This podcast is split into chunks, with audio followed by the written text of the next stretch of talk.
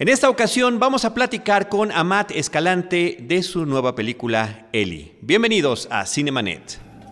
El cine se ve, pero también se escucha. Se vive, se percibe, se comparte. Cinemanet comienza. Carlos del Río y Roberto Ortiz en cabina. www.cinemanet.mx es nuestro portal, un espacio dedicado al mundo cinematográfico. Yo soy Carlos del Río y saludo a Roberto Ortiz. Pues eh, platicamos a nuestro público que estamos muy contentos porque tenemos un director que gana este año un premio importante en el Festival de Cannes, dos años consecutivos, dos cosechas importantes para el cine mexicano, Carlos, en principio el año pasado, eh, Carlos Reigadas y ahora Amate Escalante. Amat, bienvenido nuevamente a los micrófonos de Cinemanet después de exactamente, exactamente cuatro años de ausencia, que fue cuando se estrenó Los Bastardos. Muchas gracias por invitarme nuevamente. Gracias. Eh, mira, Amat, lo primero que nos gustaría que le comentaras al público brevemente, nada más para que entren en contexto, ¿de qué trata tu película? Pues bueno, la nueva película Eli eh, trata sobre Eli, que es un joven de 24 años eh, que bueno, es nuevo padre de familia, eh, nuevo matrimonio, pero vive pues, con su familia todavía, ¿no? Su papá, su hermanita. Eh, su hermanita Estela se enamora de un cadete, de un policía en entrenamiento, que, que se la quiere casarse y robar, básicamente. y, y, diseña un plan que sale mal y mete a toda la familia de Eli en problemas. Básicamente es eso. Es la sinopsis breve de la película. Pero con el trasfondo de la, no sé, de la violencia y corrupción que ahora y en ese trasfondo de la violencia que tiene que ver con el mundo del narcotráfico, muy presente en los últimos años en este país, aunque ha estado ya desde mucho más tiempo, eh, en el, eh, la presentación de la película en el Festival de Cannes, Hubo reacciones encontradas por parte del público, gente que se salía, sobre todo una escena que consideró muy violenta. La película finalmente impactó emocionalmente al público. Pues sí, esa era la idea. Eh, para mí pues es importante llevarlos en un viaje de emociones. Eh, me gusta que salten, me gusta que suden, que sus corazones laten, latan más, más fuerte de repente. Y, y a la vez pues procuré en Eli eh, contar una historia eh, a través de unos personajes entrañables, ¿no? Y, al final, pues entretener, eh, porque entretener significa, estar como pendiente a ver qué va a pasar para mí, ¿no? Y eso era importante que, se, que sucediera con el público. Y, bueno, y toda la gente que la ve hasta ahora pues, salen bastante conmovidos, impactados y no se les sale de la cabeza tan, tan fácilmente la película después de verla, que esa era la, idea ¿no? de, todo, del diseño, de, desde la creación, de hacerla.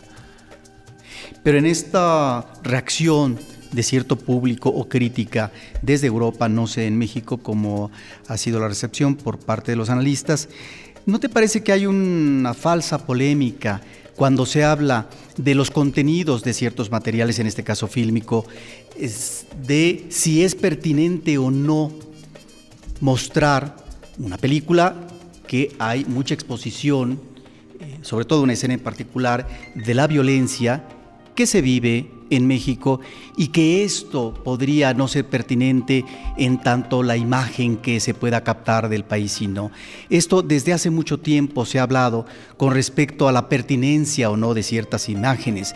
Recordemos por el tema mismo que desde 1950 la película de Luis Buñuel Los Olvidados antes de que se presentara también en este festival de Cannes en Francia, bueno, algunas personas querían hasta sacarle los ojos a Luis Buñuel porque cómo era posible que él presentara a estos niños olvidados de Dios eh, de esa manera tan descarnada, que era efectivamente para ellos una imagen negativa del México de esa época.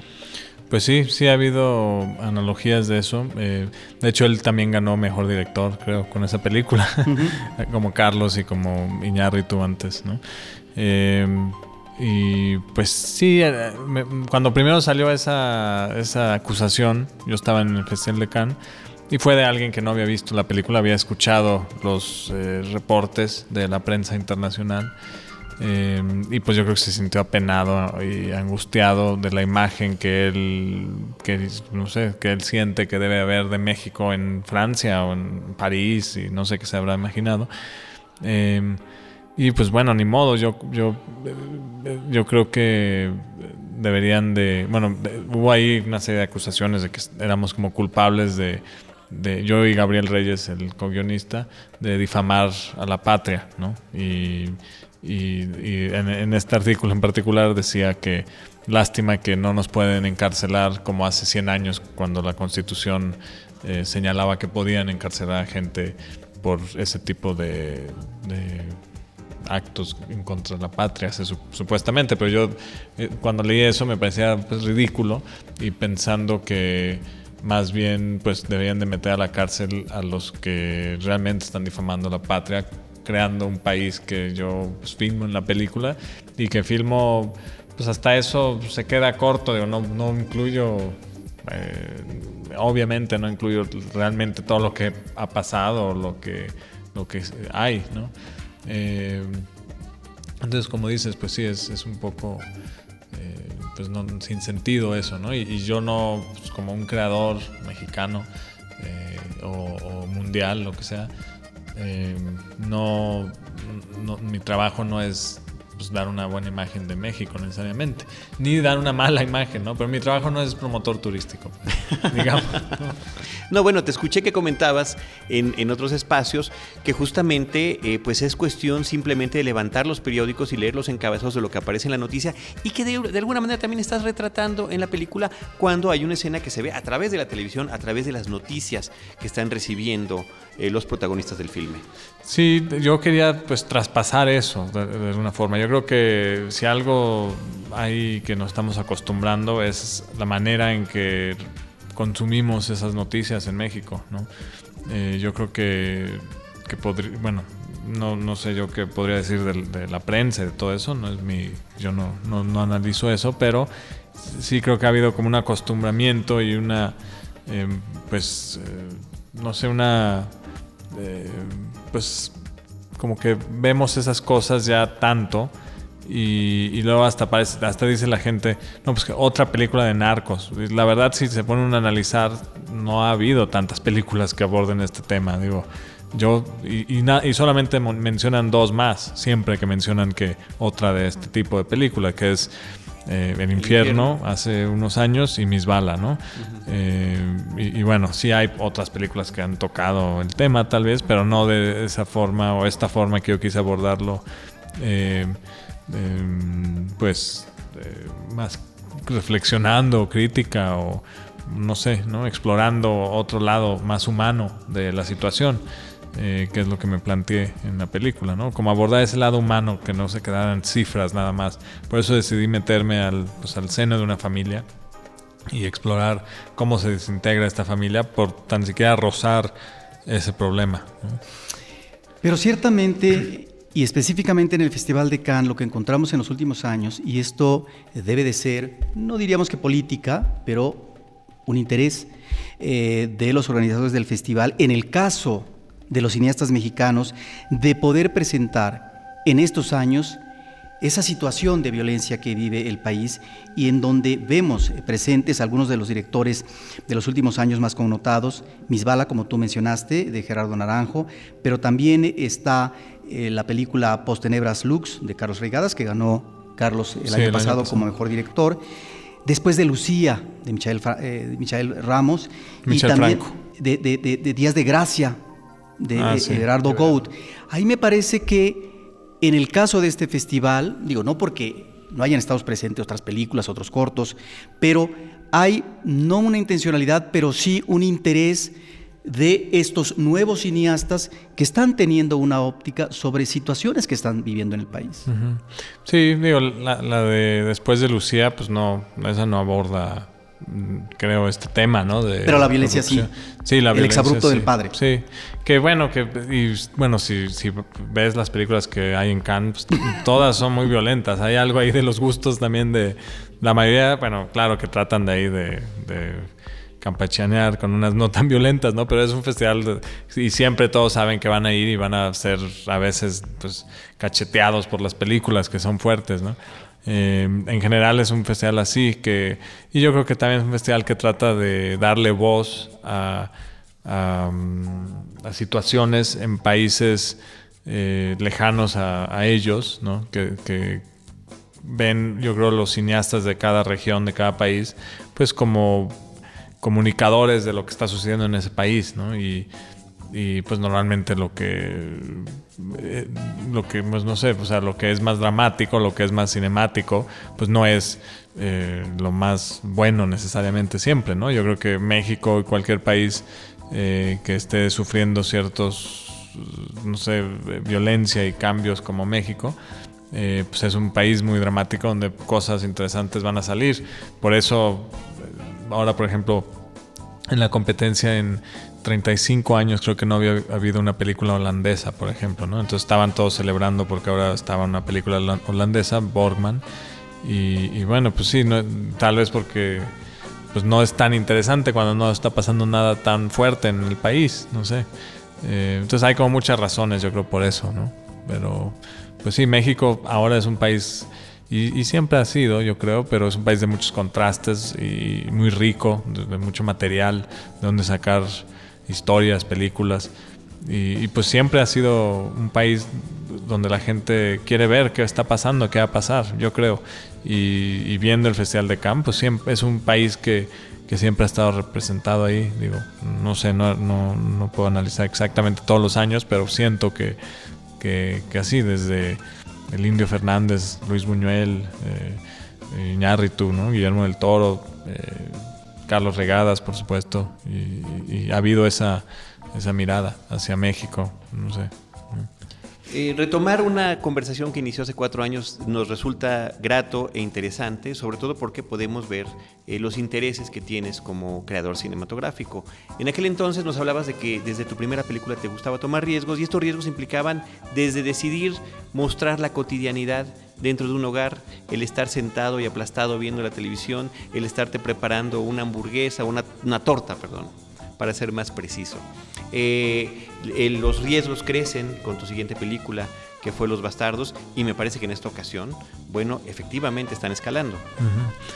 Pues sí, es parte de, lo que creo que hace nuestro, nuestro fuerte, ¿no? de, mis películas, de las de Carlos también, que la fuerza la tenemos que encontrar, digamos, por otro lado también, ¿no? que, que tal vez no podemos comprar esas cosas con presupuesto, entonces tenemos que ingeniárnoslas para ver cómo, pues, cómo expresarnos, cómo dar un impacto, cómo impactar, cómo conmover con, pues, con nuestra imaginación.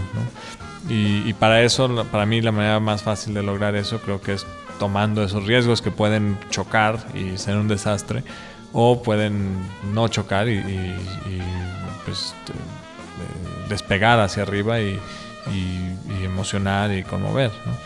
Y pues sí, hasta ahora, bueno, siento que, sí, no, no ahorita no puedo pensar exactamente qué riesgos tomé en Eli, pero pues sí, sí hay muchas cosas ahí. Bueno, la, aproximación al, tema es ya un riesgo en sí mismo, ¿no? La, exhibición está. Sí, y cómo enseñarlo, claro. este, Creo que no mostrar de esa manera nunca antes, ¿no? Que efectivamente eh, yo escuché varios comentarios y es una escena donde pues sí se levanta algunas personas. En mi sala una, una persona se fue, se ve que era una persona mayor, bajó muy despacito las escaleras, le dio tiempo de ver todo finalmente. Sí.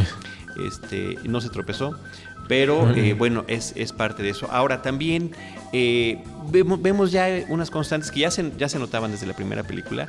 Nos hablabas que te gustaba ver a estas personas, ¿no? Como estamos nosotros en las familias mexicanas sentados viendo la televisión y que finalmente el sofá este es un elemento que se repite en esta película y eh, cómo puede uno pasar de ese momento sencillo a situaciones límite en la que explotan los personajes, ¿no?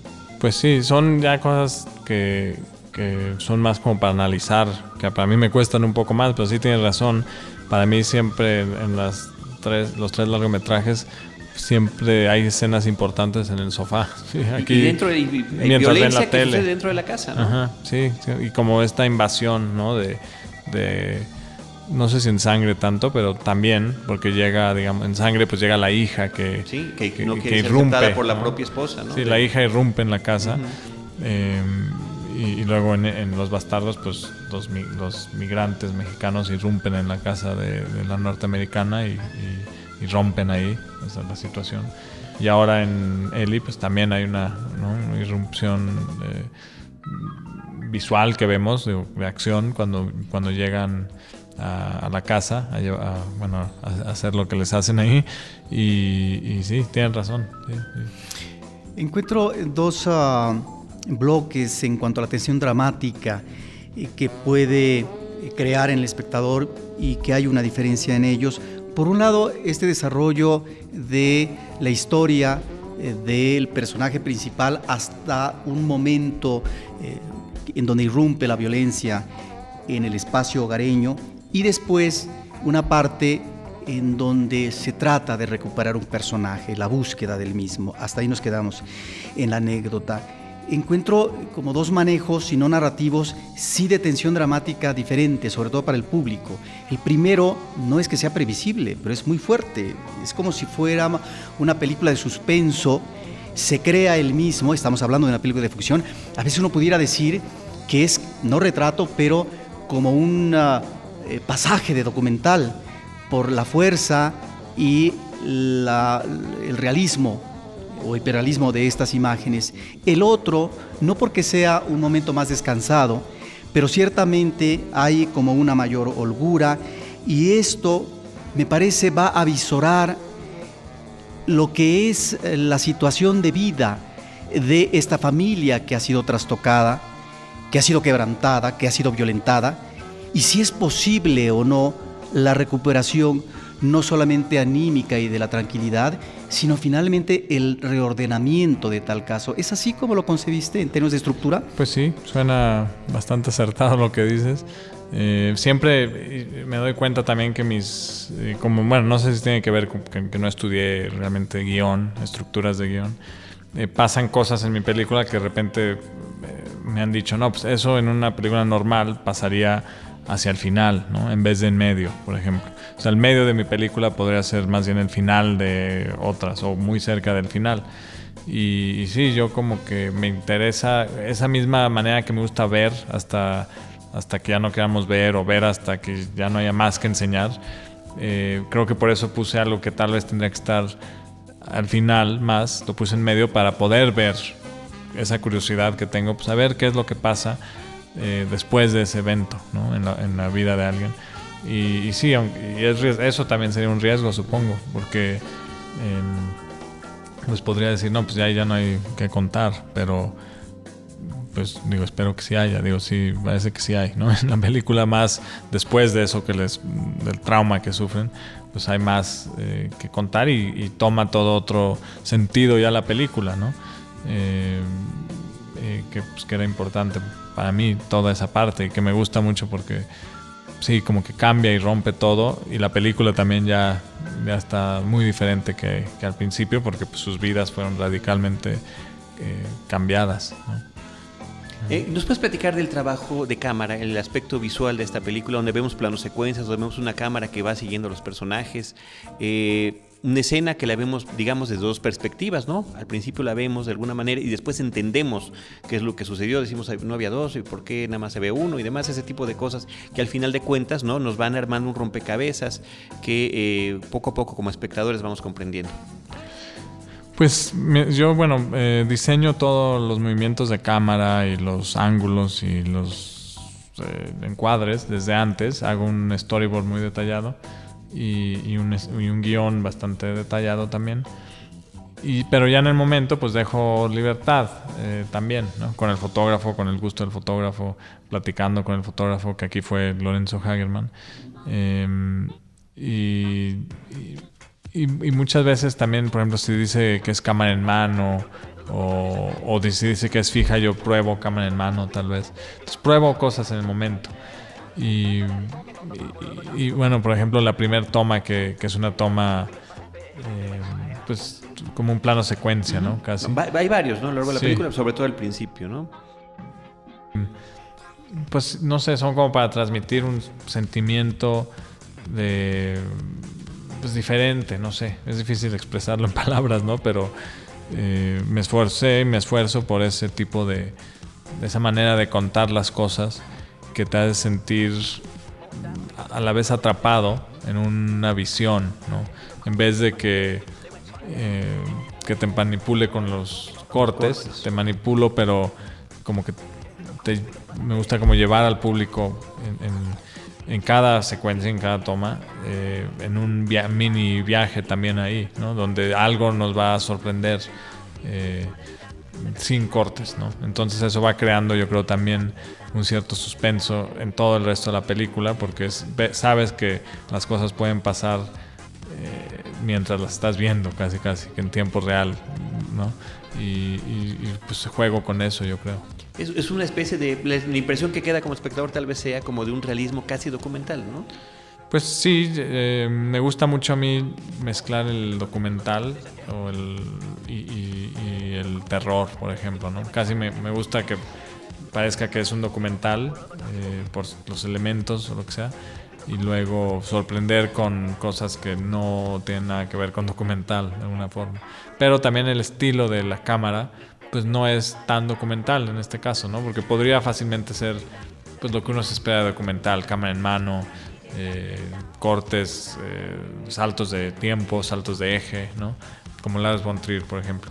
Y es curioso porque yo pienso que Lars von Trier, por ejemplo, eh, lo que conocemos como Lars von Trier, si, fuera cámara fija, eh, la esencia sería pues, igual, pero, pero me impresiona lo cuánto afecta ser cámara en mano o cámara fija, ¿no? Y eso pues, es algo curioso. Y yo siempre soy cuidadoso de, hacer lo que creo que funcione para la película. Y siempre estoy abierto a probar cámara en mano o fija, lo que sea pero siempre me voy, digo, en Eli, no toda la película es fija, y me gustan mucho los movimientos de cámara, pero casi siempre caigo en eso otra vez. No sé, me parece más tranquilo y más eh, algo, no sé. Y también lo que he hecho en esta mucho es, que no había hecho en otras películas, usar traveling y usar acercamientos muy, muy sutiles eh, en toda la película como para ir creando, pues yo creo que tal vez es, fue un medio experimento eso, yo creo que crea tensión eh, cuando nos estamos a veces acercando a algo que no nos damos cuenta, eh, que te das cuenta pero solo si ves la esquina de la pantalla, ¿no? Que ves que hay un movimiento. procuré hacer, digo, experimenté con eso. O un no abusar de algo que ya se ha mostrado. Hay un manejo de cámara muy interesante cuando la esposa llega a la casa después eh, del suceso drástico que se ha dado. La cámara la acompaña, parece ser que de espaldas, eh, entra hasta cierto punto. Solamente vemos un rastro de lo que sucedió en términos de violencia. La mujer sale de la casa y entonces la cámara la acompaña regresando.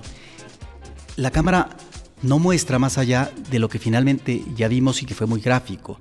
Ahí hay a lo mejor una intención, no sé si de, pudor o de no exhibir algo que finalmente ya estuvo mostrado. Pues sí, yo creo que para mí era muy inquietante y poderoso ver sus pies y lo que estaban pisando sus pies, ¿no? Ese rastro de sangre ahí, pues me parecía más poderoso que ver lo que ella está viendo o verle la cara.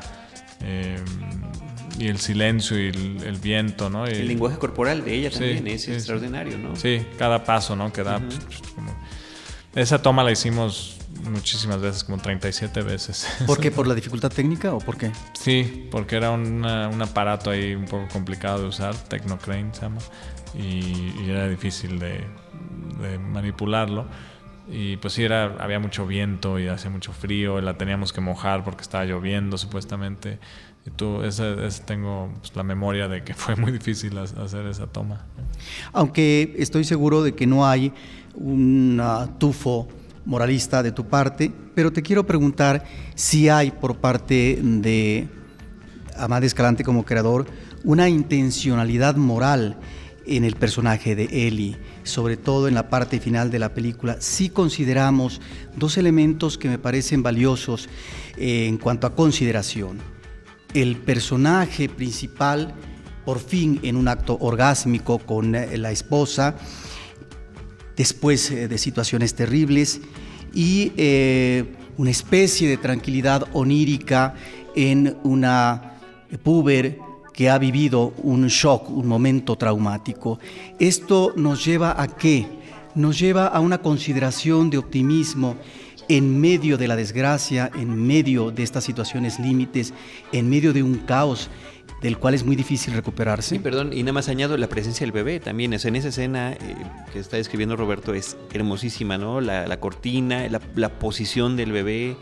Eh, y efectivamente es con lo que nos quedamos, ¿no? Sí, está muy cargado y a la vez pues, simple, ¿no? Y, pues sí, lo que yo creo que lo que quería, eh, bueno, al final lo que me sentía que quería mostrar era, pues sí, lo que queda, ¿no? Lo, lo único que les queda a ellos y esa, pues, esa pureza del orgasmo, eh, de, reproducirse entre ellos, que es lo único que al final de cuentas tienen bajo su control ellos, y que ya se dejan y se entregan a eso, que han estado, eh, pues, mm, no está esa tensión de antes que no quiere ella porque acaba de tener un bebé, esas complicaciones.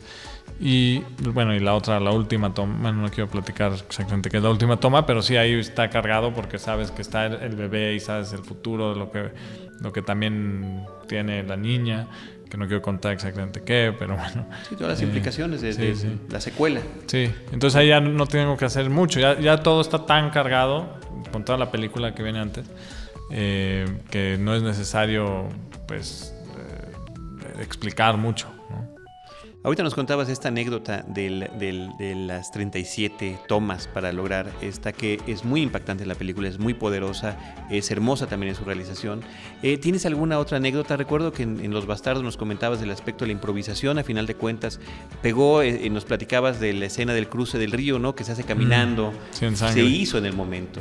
Sí, aquí también, de eso estoy con... Eh, estoy, bueno, no descubriendo, pero estoy reflexionando que para mí es muy importante esa, mantener esas ventanas, esas puertas abiertas para, para la vida que va a entrar y las ideas y, las cosas que pueden pasar al azar a veces. Y, pues sí, es como un método casi de trabajo. Así como tiene que ver con los no actores también. Eh, por eso me gustan, porque puede pasar cualquier cosa con ellos y yo dejo que pase cualquier cosa también en el mismo rodaje. Entonces, por ejemplo, ese final que hay, pues no era, no era el final que estaba eh, descrito eh, eh, en el guion, ¿no? Ella, bueno, se, quedó dormida y entre tomas y decidí filmarlo así. suponía que estaba jugando ¿Sí se quedó dormida? Sí. Realmente este momento es poético, el que estamos viviendo en este momento entonces, ¿no? Ya que mencionas a los actores, creo que hay un salto cualitativo, una diferencia entre eh, lo que son los resultados de actuación de tu primera película Sangre con eh, estos actores que no son propiamente actores profesionales en eh, esta última cinta de Eli, en donde una presencia como Armando Espitia, no sé si lo pronuncio bien, y Andrea Vergara me parecen espléndidos. Gracias. Pues sí, hubo un esfuerzo más grande de mi parte no, no un esfuerzo, pero supe o, quería que el público entrara a, la película y a la historia que se cuenta en la película a través de los actores, a través de los personajes más bien. Y, por eso pues tenía muy consciente que el guion y los personajes quería que fueran como especialmente eh, pues especiales. O sea, quería esforzarme para que el público entrara por ahí y ver qué pasaba. En vez de que no es que no entraran antes, pero en Los Bastardos pues era más una atmósfera y una idea que yo quería representar con estos dos personajes, eh, que casi es casi simbólico lo que hacen en la casa, ¿no? Es, no hay una historia importante que los lleva ahí. En esta sí quería que, en Eli, sí quería que la historia y los personajes nos llevaran hacia adelante. Y para eso pues sí cuidé y me esforcé por las actuaciones más que, más que otras veces. ¿Y dónde los encontraste? Pues igual, bueno, Armando Espitia, que es Eli, él fue de un casting aquí en, el DF. Em, Gabriel Reyes, con el que también escribí el guion, estaba haciendo castings, hicimos como 300 castings aquí en el DF. Yo hice como 1500 en Guanajuato. En un fin de semana fueron más de 1000 a un casting de tres días que hubo y después de ahí pues más. Y de ahí salieron muchas personas. La niña fue de la calle eh, un domingo, mi hermano Martín, que también encontró a, la actriz de sangre, en, así en misma situación, en, en casting callejero. Eh, de ahí sale ella. Y pues sí, tuve también suerte y, y pues como que sí pensé lo más le, quiero poner toda la importancia posible a las actuaciones, ¿no? Eh, porque había, y, bueno, uno va aprendiendo. Y en Bastardos y en Sangre, pues hubo, pues básicamente muchas quejas de, eso, ¿no? Pero, no entraba la pero insistes con el estilo, insistes en que sean no actores. Vaya, en Sangre, recuerdo, nos, nos decías que el principal era tu vecino y que efectivamente tu hermano salió a la calle a buscar al resto del, del elenco, ¿no? Sí, sí. Pues sí, porque me, emociona mucho más y me parece más, eh, no sé, más directo, más crudo, tal vez más emocionante filmar a gente real. Eh, personajes reales, no tanto gente real, porque no cualquiera. Por eso también busco en actores, porque de repente hay actores que sí son eh, pues, fuertes, ¿no? reales y, que transmiten nada más visualmente cuando los ves. digo, con sus ojos, transmiten con su boca, con su voz. Y, para, pero a mí, y, di toda la chance posible a actores, vi a muchos actores muy conocidos eh, del cine mexicano, digo. Y, pues no pues no me emocionaban, no, lo rechazaba casi inmediatamente. Em, bueno, Armando pasó diferente. Él, bueno, eh, él estaba en la escuela de teatro y salió de ahí y, fue a trabajar en la película. ¿no? Eh, los demás pues no son... Eh, bueno, Ramón Álvarez, que es el papá, él también es actor de, películas mexicanas. Salen eh, Pastorela y La cabeza de Juan Pérez, estas películas. Y em, pues sí, sí me, emociona mucho más. El personaje, por ejemplo, del novio de Estela, que, es, que tiene un acento, tiene una voz muy particular que que sería para mí muy difícil lograr eso. No se podría ni lograr. Entonces, por eso descarto muy rápidamente a, los actores, porque si yo voy a hacer una película en, el, en Guanajuato, en el, en, el campo, eh, y me traigo a, a, personas del DF que tienen pues todas las mañas del DF, se me complicaría mucho poder hacer que, que, que quepan ahí en, en, ese entorno, aunque Armando Spitia sí es eso, es una persona del DF que me lleve para allá pero lo, le hice pues, muchos cambios, ¿no? Le corté el pelo, eh, lo puse al sol, lo puse a vivir en ese pueblo por un tiempo antes y, y, sí fue, ya la gente que lo ve ahora pues no le sorprende porque antes y después de la película pues es otra persona. Ya que estás mencionando que lo pusiste a convivir en ese entorno de la comunidad, platícanos más sobre este trabajo con tus actores para poder sacar el mejor provecho y sobre todo el énfasis dramático que observamos en algún momento ellos eh, presentan. Pues fue un trabajo bastante meticuloso y además como fue también mi primera película que hago digitalmente, no me medí demasiado o casi nada con las tomas, entonces podía jugar mucho más con ellos, entre, entre los dos, digo, ellos y conmigo podemos experimentar eh, sentirnos más libres de, probar cosas diferentes y sin la presión de que cada toma está costando mucho más dinero y todo eso. Eh, aunque también tuvo sus, pues, contra sus, dificultades. Sí, sus dificultades. tener tantas tomas, ¿no? en la edición, pero en el rodaje a veces uno se empieza a confundir, no sabe si la, la tenías o no.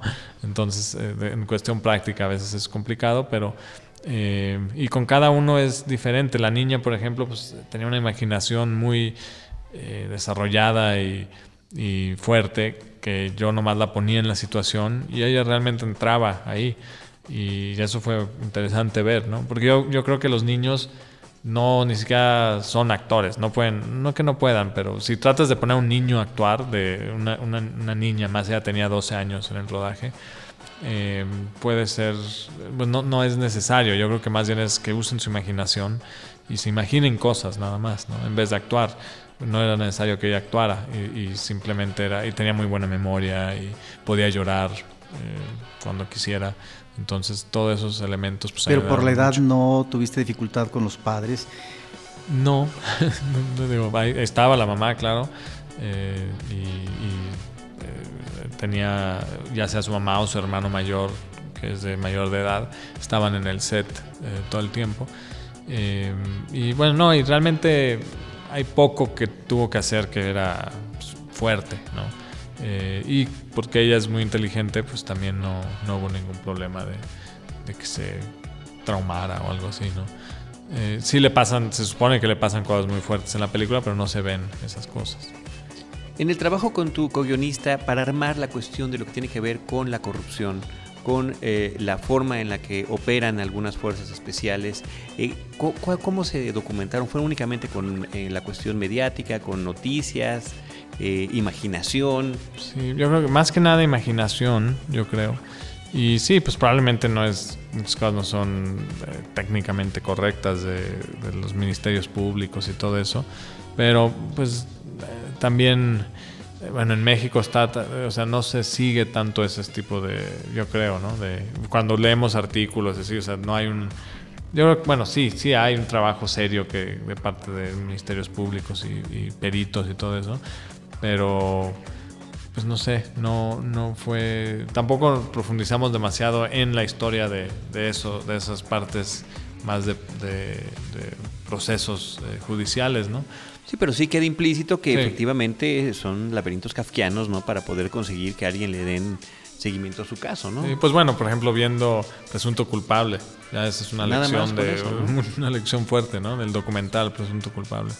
Eh, y claro, leyendo. Y, y, en algún momento, bueno, también teníamos algunos eh, en el rodaje ya. Eh, el personaje del comandante, que es como el líder del grupo este de, policía especial, él es realmente un, pues un, policía, pero él entrena a, fuerzas especiales y a, policías y a militares. Y entonces él tenía muchos conocimientos de, de todo ese ámbito, ¿no? Y eso ayudó mucho. En cierto momento de la película, como espectador, uno pensaría que el futuro de estos personajes ah, puede ser muy desalentador. Creo que al final podemos cerrar de otra manera nuestras impresiones. Pero cuando vemos al personaje de Ellie que toma una decisión que él es el que se responsabiliza de esa decisión y vemos cómo esto desencadena situaciones muy difíciles para él y para su familia. Pareciera que las circunstancias son las que determinan al ser humano y que no se puede escapar, por mucho que pongas de tu parte, ¿sí?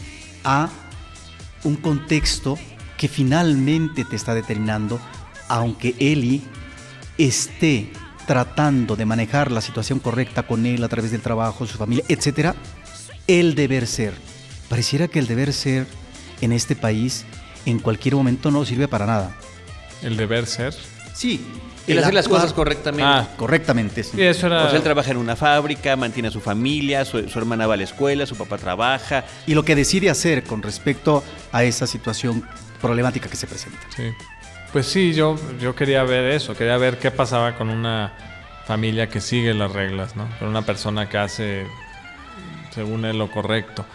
Eh, y bueno, y no, también es difícil decir que así es todo en México. Pues no, no sé, no, o sea, hay mucha gente que, que no sé, bueno, no, no, es la historia que conté y creo que es algo que se da también fácilmente en la sociedad, ¿no? Eh, por ejemplo, me preguntaban bastante insistentemente en la cineteca hace unos días que por qué es que, que ellos no se iban nada más ¿no? a otra parte. Eh, yo, yo, me lo pregunté también. Entonces es difícil explicar eso porque también, pero pues, esa no, pregunta no sería hacia mí, yo creo, pues ¿por qué no todos huyen de Ciudad Juárez? ¿no?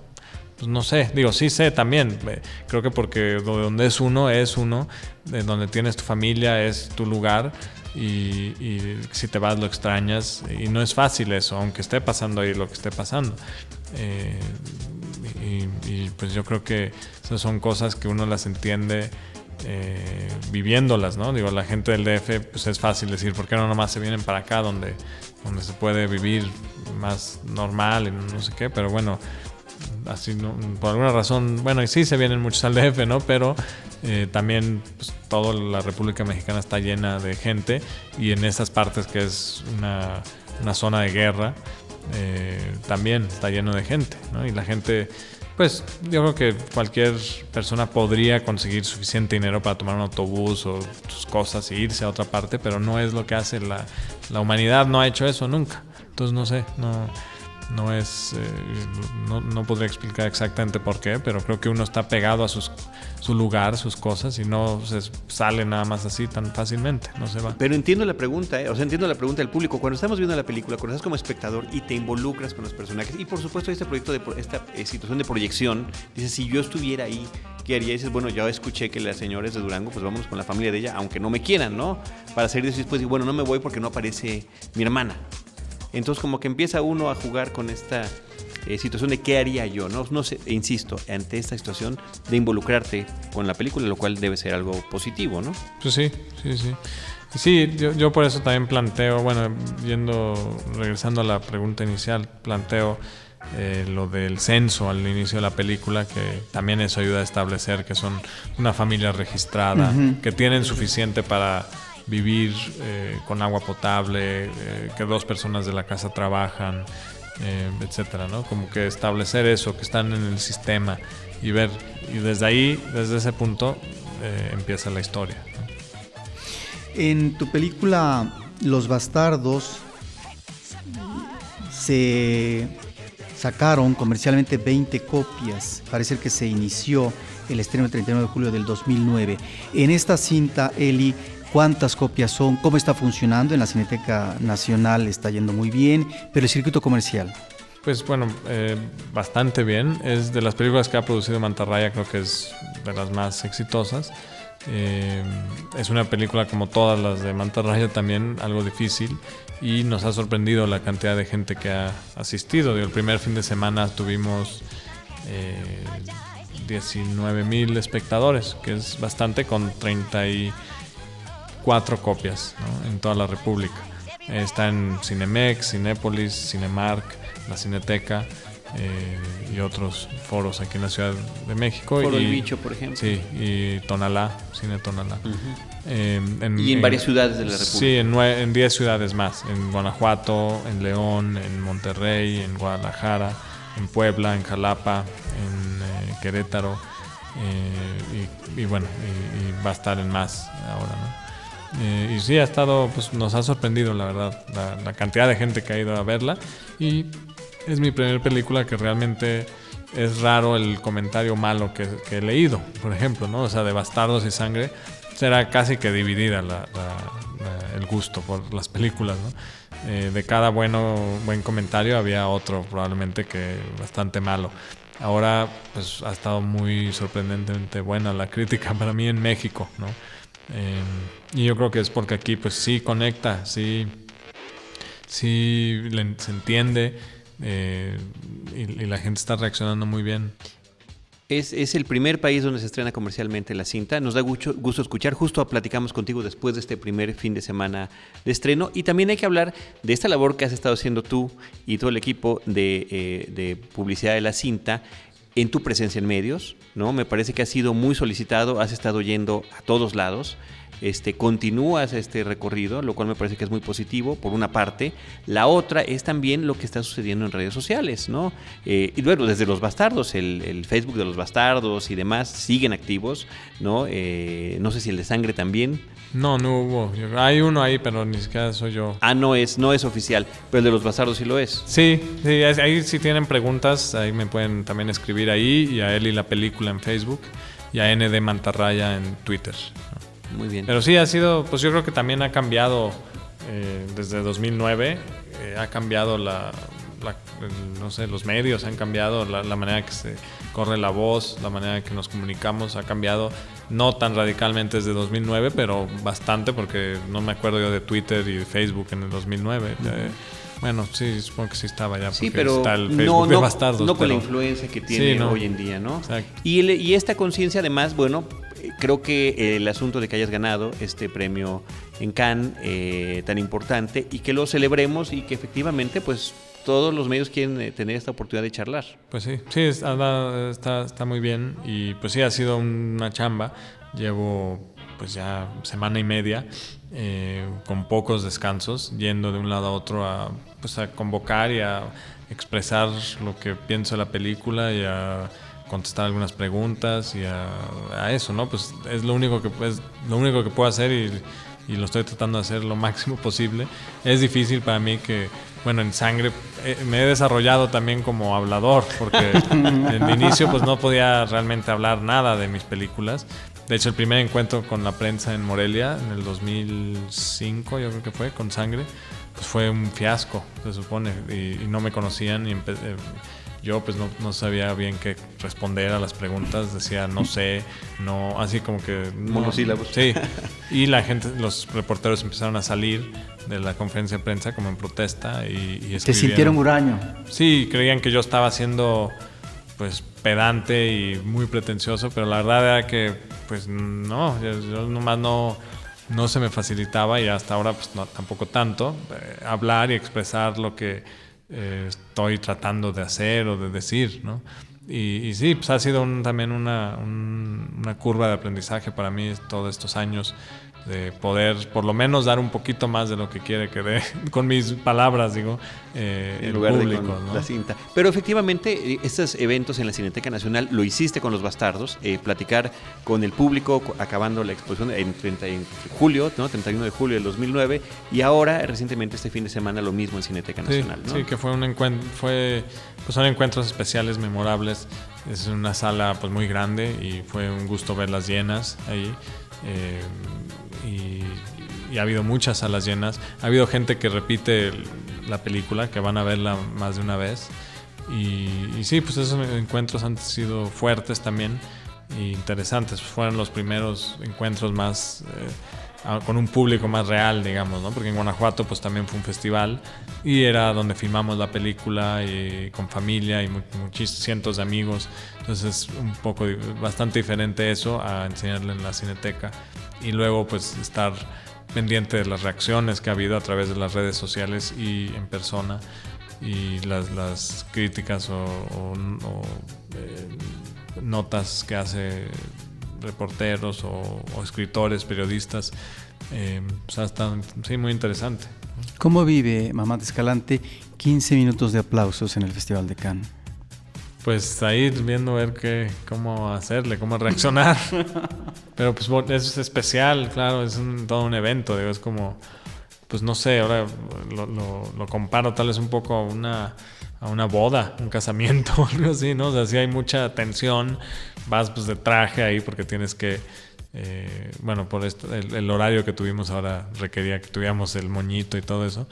Eh, es también una celebración. Eh, importante para todo el equipo que hizo la película, que está ahí presente, productor, coproductores, equipo técnico, actores, que después de cinco años y de pues, un rodaje que fue muy duro también, fue complicado para todos, para mí personalmente fue muy difícil eh, y para todo el equipo, ¿no? Hubo gente que renunció y, fue duro, porque si era, pues, fue largo y complicado y, y pues lleno de demasiado drama también detrás de las cámaras de repente, lo cual quiero no cuidar para las próximas películas porque creo que, que eso pues, al final sí afecta un poco el frente de la cámara y eso es lo peor que puede pasar, ¿no?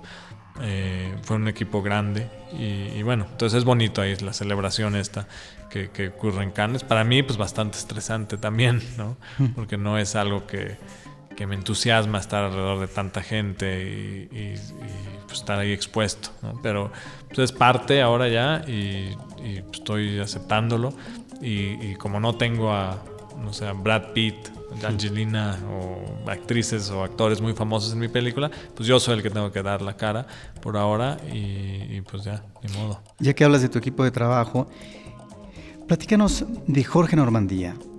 Jaime Normandía. Eh, Jaime. Jaime Romandía. Perdón, Jaime Romandía. Platícanos porque es un productor que se ha arriesgado, ¿no? Eh, con eh, nuevos eh, directores, ¿no? Como tú, y otros más, con películas que en principio difícilmente van a tener eco por la naturaleza de las mismas comercialmente. Entonces, ah, ¿cuál es el entusiasmo que puede tener un productor, no obstante que concilie en sus intereses esta modalidad de cintas? Pues bueno, Jaime es alguien que se planteó hace muchos años, lleva ya 15 años Mantarraya, eh, y él, bueno, yo lo conozco desde hace 10 años más o menos, y pues, pues me acuerdo cuando se planteó eh, que quería empezar a buscar películas y cineastas eh, que tomaran riesgos justo, y, recuerdo hace 10 años que, dijo, bueno, me conoció y yo le se enteró de que yo tenía un guion que era sangre y quiso leerlo y vio que ahí pues, había algo que, que, era parte de lo que él quería hacer también. Y le ha estado, lo ha estado haciendo, le ha estado atinando. Eh, ¿no? Tomó su primer riesgo con Japón, con Carlos Regadas. Eh, luego Batalla en el Cielo, Luz Silenciosa, Postenebras, eh, Alamar, eh, Halley, ahora que, de Sebastián Hoffman, que también está en festivales, que de repente se confunde con Eli, pero es, es, muy diferente la película y muy buena también. Em, y, pues sigue él con eso. Es difícil, para mí siempre ha sido difícil entender por qué alguien quiere ser productor. Y yo creo que para ellos tal vez es difícil también entender o, o ver por qué alguien quiere hacer lo que yo hago como director. Pero pues existe un respeto que él tiene hacia mí y yo hacia él una confianza muy grande que, que, nos da a los directores que trabajamos con él.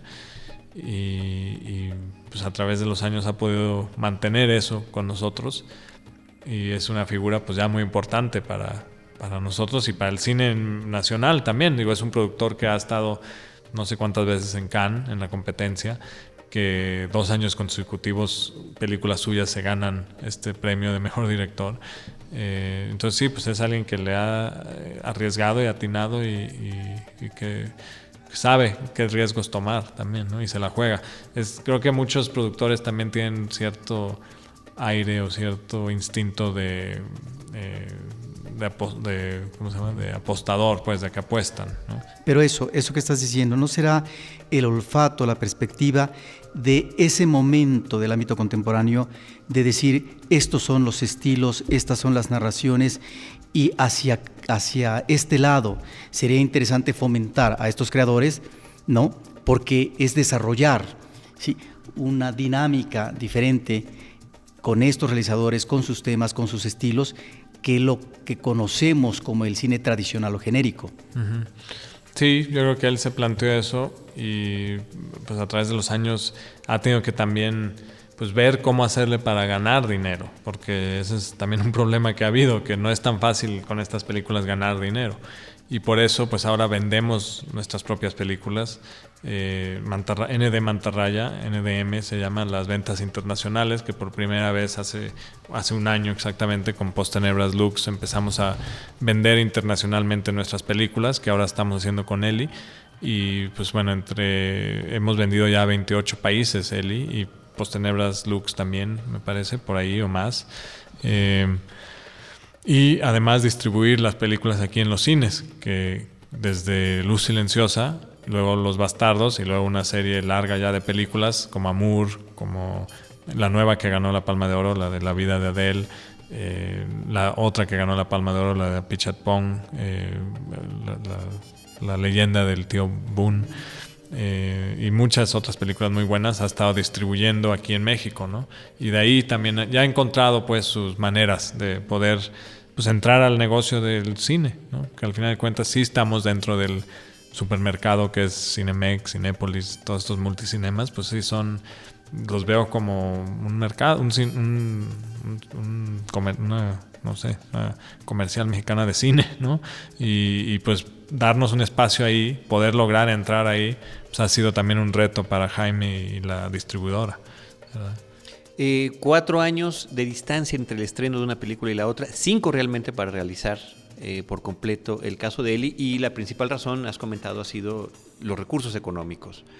Esperemos que con esta situación, con estas ventas internacionales, con la respuesta que ya ha habido en taquilla, será suficiente, Amat, para que el próximo proyecto no tarde tanto. Pues eso espero. Espero también que, pues que, que haya, mm, pues que sigamos eh, eh, consiguiendo el dinero como lo hemos hecho, pero un poco más rápido con esta, ojalá. Eh, yo creo, espero que lo del premio y lo de la taquilla pues, ayude ¿no? a, a, eso. Eh, pero sí, no me quiero tardar otros cinco años en, en hacer otra, bueno, en sacar la próxima película. Quisiera hacerla mucho más rápido, pronto y con un equipo más pequeño, tal vez. Eh, pero sí, sí tengo ganas de poder hacer películas un poco más rápido que cada cinco años. ¿Ya hay un proyecto definido o...? Pues no, quisiera hacerlo en Guanajuato otra vez. Eh, quiero contar otra historia de ahí. Eh, tal vez ahora ya más en la ciudad. Pero no, no está muy definida. Eh, no lo he platicado a nadie. Tengo algunas ideas ahí, pero no. Eh, Amat, eh, para representar a México ahora en Goya y Oscar eh, hay una convocatoria de la Academia Mexicana de Cine. Tú comentaste que no vas a inscribir tu película para los Arieles. ¿Lo has hecho ya para esta...? Creo que sí se está metiendo para los Oscars y, y Goya, ¿no? Uh -huh. Y sí, bueno, lo otro que mencioné cuando llegué del Festival de Cannes era justo los premios de Cannes. Llegué, eran justo los premios Arieles. Y, pues estaba el tema este un poco raro, sospechoso para mí, que Postenebras Lux, que acaba de ganar el mismo premio que yo el año pasado, mmm, la mandaron a los Arieles y no fue nominada ni para una categoría, que está raro eso, digamos, ok, tal vez no les gusta la película, pero tendrían que apreciar un poco la foto, la, el la cuestión técnica, por ejemplo. Sí, por ejemplo, ¿no? Eh, y entonces, pues nos pareció, y a mí también, muy desconchinflado, digamos. O sea, que algo ahí está mal, ¿no? Eh, o, por ejemplo, que la academia misma escoge después de Lucía para mandar a los Goya o los Oscars. ¿no? Y tampoco luce a la hora de. Y no la nominan para mejor película. Uh -huh. está, está, incoherente, algo no funciona. Entonces. Eh, para mí yo sentía y siento eh, que, no vale la pena pues, exponernos a, tal, no sé, humillación. ¿no? Eh, ya eh, antes ya he no metido mis películas, Sangre no la metí ahí. Eh, a los Arieles. Eh, no metí, bueno, Bastardos la metimos y pues también fue como bastante decepcionante. Eh, nominaron para mejor efecto especial y mejor efecto visual. ¿no? Okay.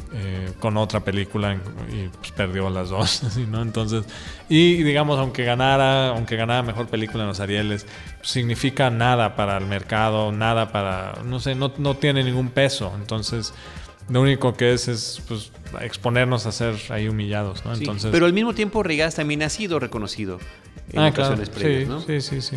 Pues sí, sí. Entonces, bueno, no sé. Eh, tal vez, no sé, tal vez. O sea, no hay una coherencia. Eso, sí. Y yo eh, lo dije un poco por, bueno, lo, lo siento, por eh, como mmm, por protesta un poco también, ¿no? Y pues sí, ya, ya veremos. Ahora ya, ya están tratando de cambiar, están haciendo un esfuerzo. Eh, ¿no? Ahora la, la Hay nueva, una nueva directiva. Sí, la nueva directiva, eh, Blanca Guerra. Eh, yo creo que siempre hay, Y yo creo que no tiene nada. O sea, también Juan Antonio de la Riva es muy buena persona. Eh, no tiene nada que ver con eso de alguna forma, ¿no? No es su culpa, no, no fue su culpa. Es una cosa ahí que no, no debe estar funcionando bien del sistema que tienen para nominar. ¿no? Pero mantienes esa posición. Pues eh, no sé, digo sí, por ahora eh, supongo que sí, ya veremos, tal vez algo sucede interesante que, que podría ayudar yo de alguna forma pequeña, aunque sea, de, con diálogo, con algo, de, hacer que, que, este evento, que la academia, que los premios puedan... Eh, algún cambio que pueda haber, y entonces tal vez sí la, la metemos. También depende del productor, pero eh, no como no tenemos, no creemos que tiene tanta importancia, pues también no nos importaría no meterla, digamos, ¿no? Pero ahora con nueva dirección que hay, pues tal vez algo puede suceder, no sé. Pues habrá que checar, ¿eh? Porque tengo entendido que Juan Antonio Arriba tuvo muchas presiones, ¿sí? No es gratuito que haya salido en poco tiempo de la dirección de la academia y ahí es donde uno tendría que observar si esta nueva dirección es la óptima en cuanto a propuestas y resultados, porque es un problema que existe en la academia, ese manejo burocratizado, ¿sí? donde cosas como estas tendrían que manejarse de otra manera o tendría que haber efectivamente una atención, una focalización ante estas eh, películas y estas nuevas creaciones que tienen que estar ahí en el candelero, ¿sí? en la nominación, porque hay muchas contradicciones. En la academia lo hemos platicado aquí en el podcast, ¿no? Más de una vez. Más, de, una, una ocasión. Y es lástima que cada vez sea tan frustrante. debe de ser una celebración. Efectivamente. Y que tenga coherencia y que, que, signifique algo porque, porque es coherente y porque y ya, ¿no? y, bueno, y las que nominan y las que ganan no son malas películas, ¿no? Son, son buenas películas, pero hay, hay, hay cosas que no están funcionando, yo creo.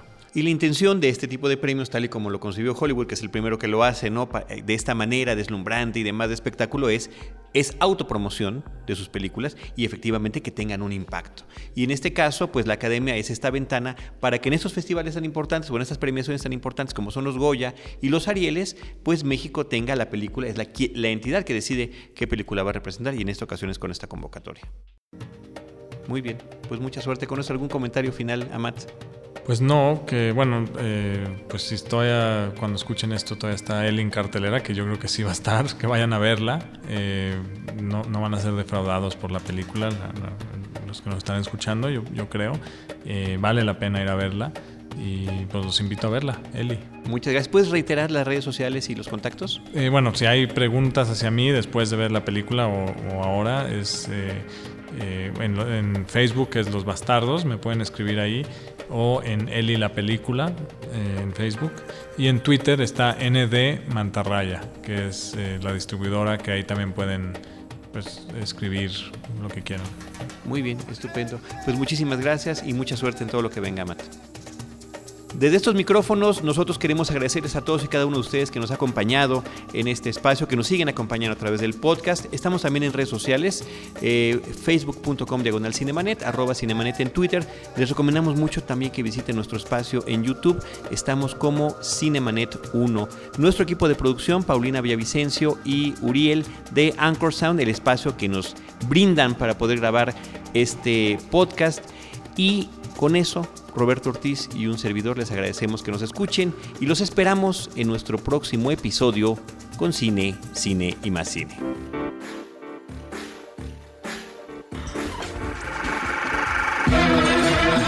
Cinemanet termina por hoy. Más cine en Cinemanet.